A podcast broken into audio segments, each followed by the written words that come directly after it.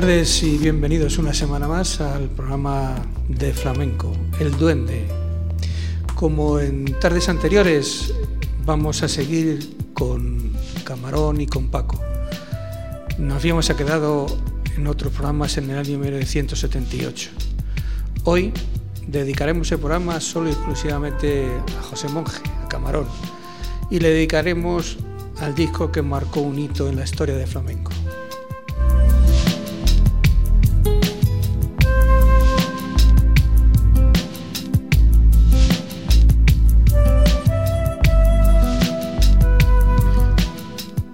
Hablamos de La leyenda del tiempo, el disco que está considerado por algunos críticos musicales de gran significado para la historia del flamenco. Para Camarón este disco significó lo que Sánchez Pepe para los Beatles. Hoy el programa íntegro estará dedicado a la leyenda del tiempo.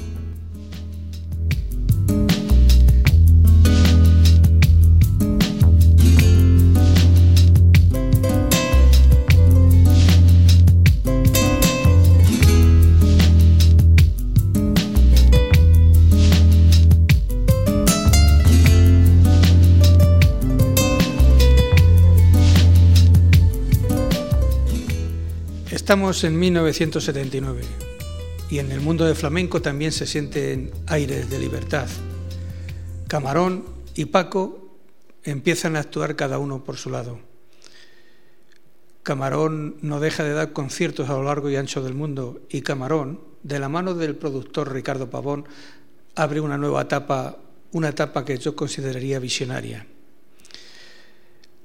Durante este año prácticamente el único guitarrista que la acompaña es Tomatito. Vamos a empezar a escuchar el primer corte de este gran disco, el disco La leyenda del tiempo. Y vamos a escuchar Mi niña se fue a la mar. Son unas cantiñas de Panini. Y como decía anteriormente, en la guitarra Tomatito y en el baile, en el zapateo que se, que se oye, está Manolo Soler.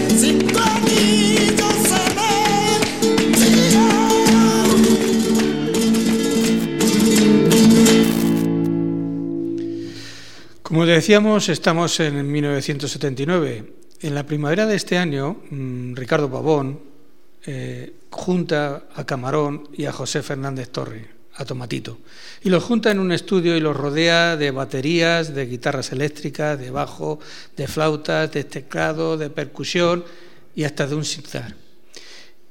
Y así nace la leyenda del tiempo. Manuel Soler, bailador, que hemos escuchado antes en el zapateado, que participó en este disco también en la percusión, comentó que la leyenda del tiempo rompió todos los esquemas. Fue, según él, una auténtica gozada trabajar en este disco. Estaba, todo estaba pensado, todo estaba contratado y Camarón lo clavaba todo. Vamos a seguir escuchando a José Monge y le vamos a escuchar en otro tema de este, de este memorable disco, tema conocidísimo. Me refiero a Volando Voy. Es una rumba, es una rumba que la letra la hizo Kiko Veneno. Y mm, entre todos los que intervienen en este tema está Raimundo Amador también. La flauta la, es Jorge Pardo, Jorge Pardo ha sido el último galardonado con la, medalla de oro de las Bellas Artes. Ya en el 79 estaba dando guerra por ahí. Junto con Mariano Rosa y Pepe Roca, bajista y, guitarra eléctrica del grupo Alameda, y Pepe Ébano y Tito Duarte en la percusión. Vamos a escuchar la rumba Volando Voy, conocidísima rumba.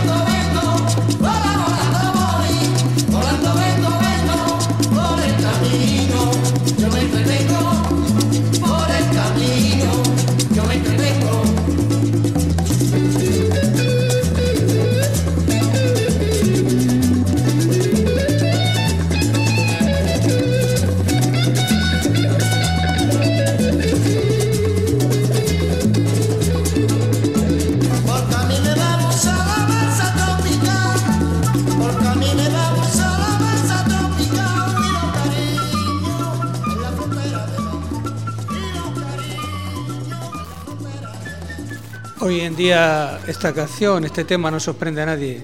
eh, la primera vez que se escuchó, que se escuchó este tema, y se escuchó, por lo que comentamos, eh, teclados, batería, bajos eléctricos, guitarra eléctrica, fue rompedor.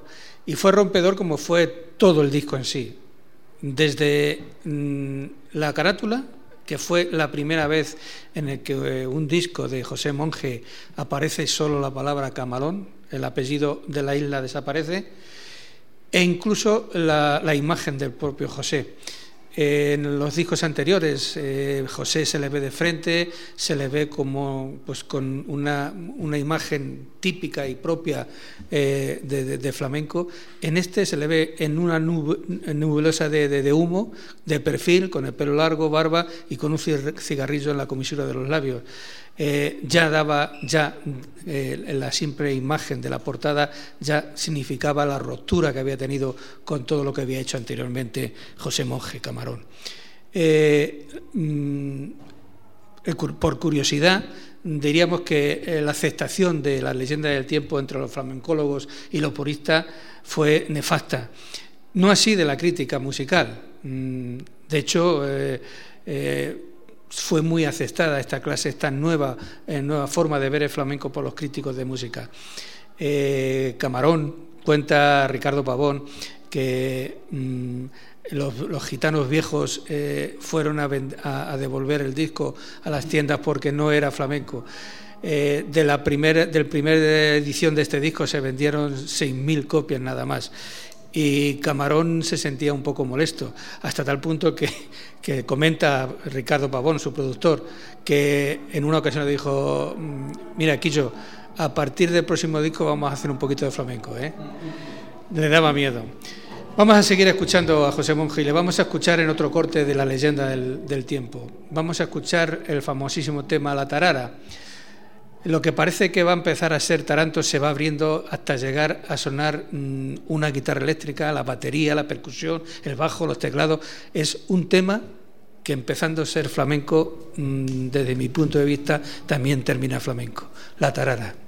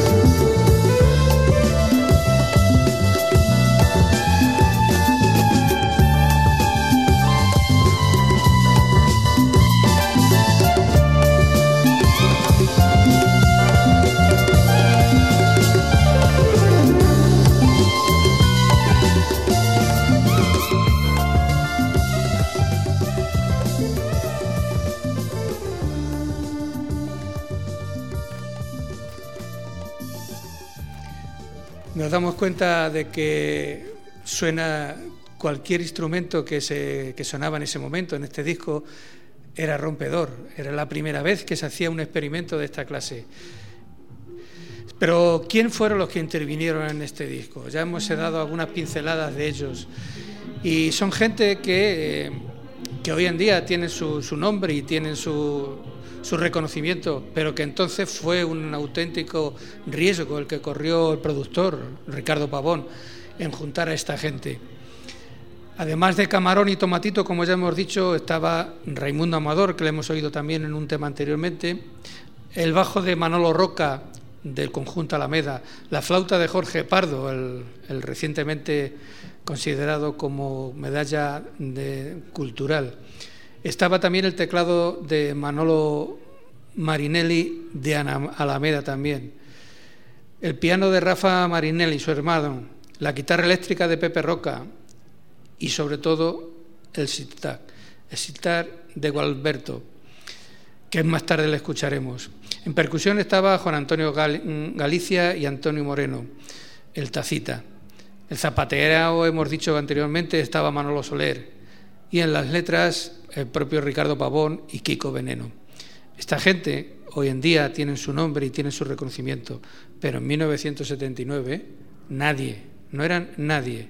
Sin embargo, el ímpetu que tuvieron en crear este nuevo estilo de música, este nuevo flamenco, que muchos lo consideraron o lo, denominaron flamenco rock, yo lo considero flamenco, no deja de ser una evolución. Pues de la misma manera que cuando eh, Manolo Torres la niña de los peines rompió con Silverio, rompió con, estos grandes cantadores de entonces, fue una revolución también en flamenco. Camarón en este disco fue también revolucionario. Vamos a seguir escuchando un nuevo corte de la leyenda del tiempo y vamos a escuchar la nana del caballo grande. Es una nana que, que solamente el solitario cogido de Camarón está matizado por el sirtac que decía anteriormente el sitar de Gualberto y los teclados de Manolo Marinelli. Escuchamos La nada del caballo grande.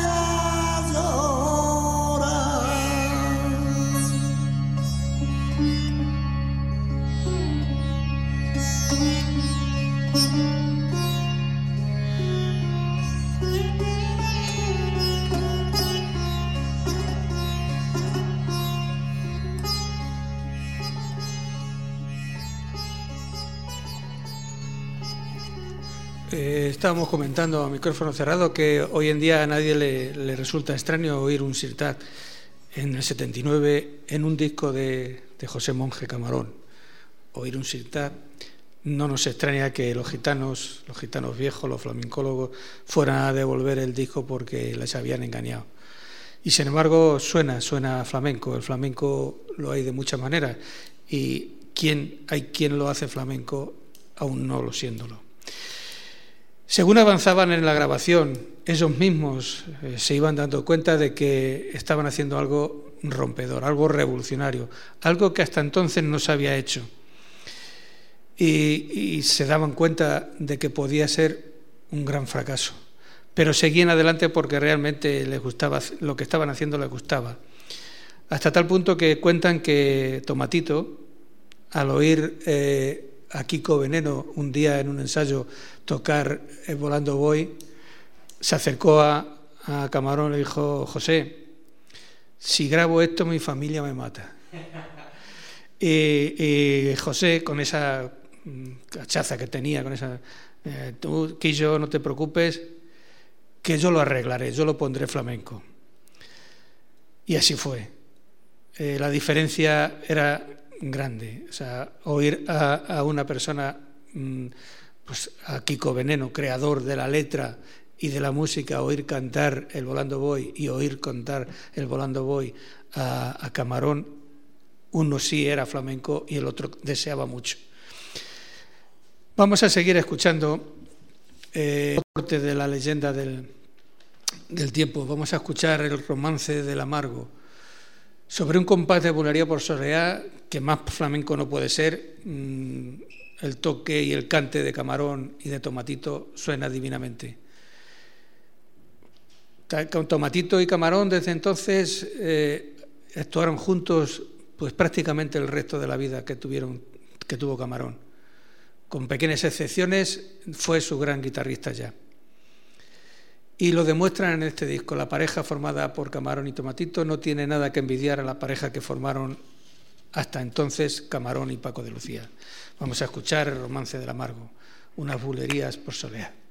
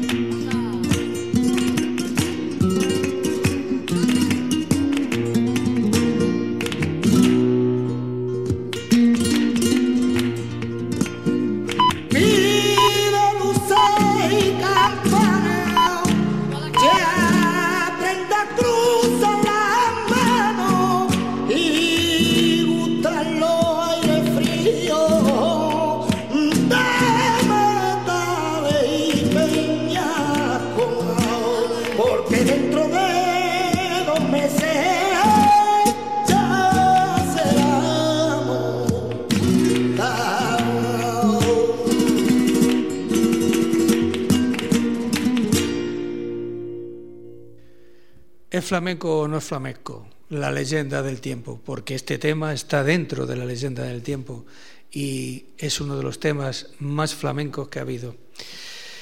Vamos a continuar, aunque realmente el programa de hoy va a ser un poquito más corto. Son carnavales, las carrozas están o las comparsas están por la calle y, es menester salir un poco. Y vamos a continuar con otro tema, con el tema principal que dio nombre a este disco, y que, es la leyenda del tiempo, que es una trepidante bambera. Eh, quizás con tiempo de jaleo, al final la bambera se convierte en jaleo. Suenan palmas, se incorpora la guitarra, el teclado, el bajo eléctrico, la batería y sobre este colchón de distintas músicas y distintos instrumentos aparece la voz de Camarón. Da título al disco y realmente da título a una nueva era de flamenco. Vamos a escuchar la leyenda del tiempo.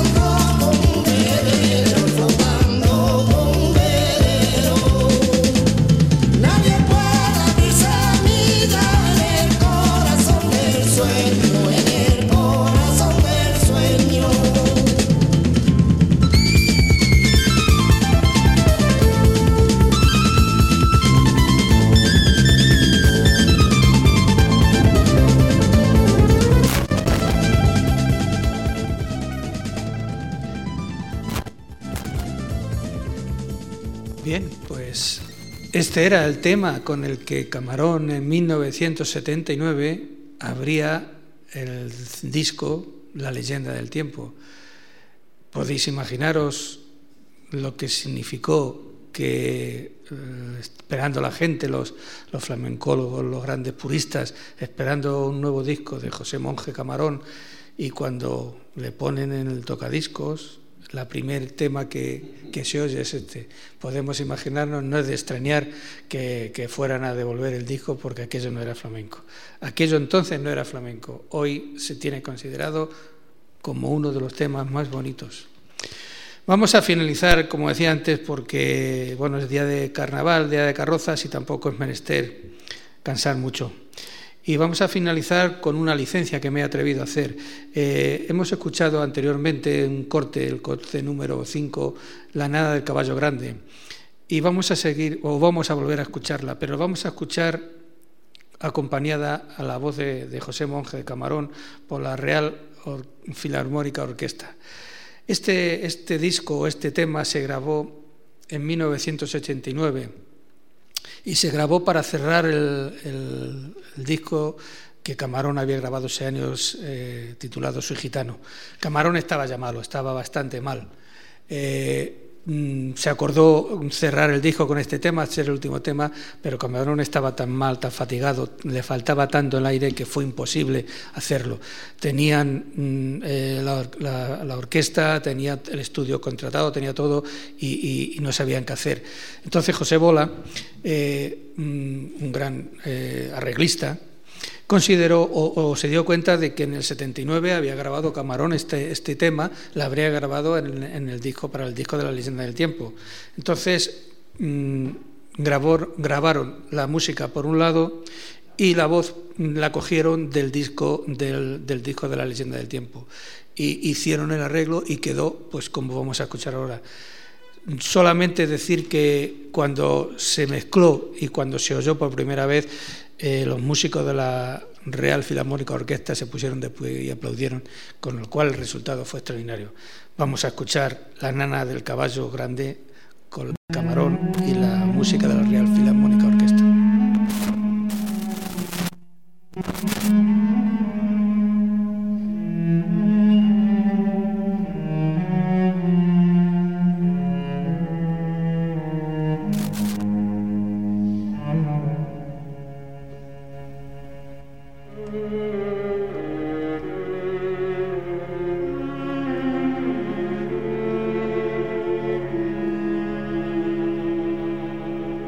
No!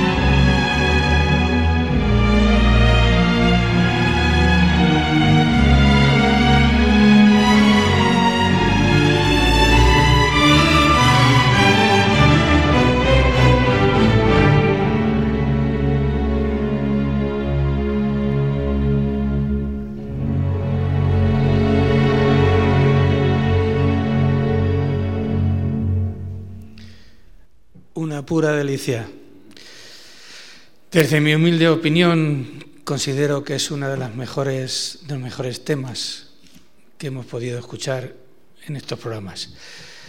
Señoras y señores, muy agradecido, ha sido un placer estar con ustedes en este tiempo desde el Duende. Gracias y un saludo desde la parte técnica de Quique, del que les habla Pedro Luis. Hoy, en el Día Mundial de la Radio y en el Día de los Enamorados, ha sido un placer estar con todos ustedes. Sean felices. Hasta la semana que viene.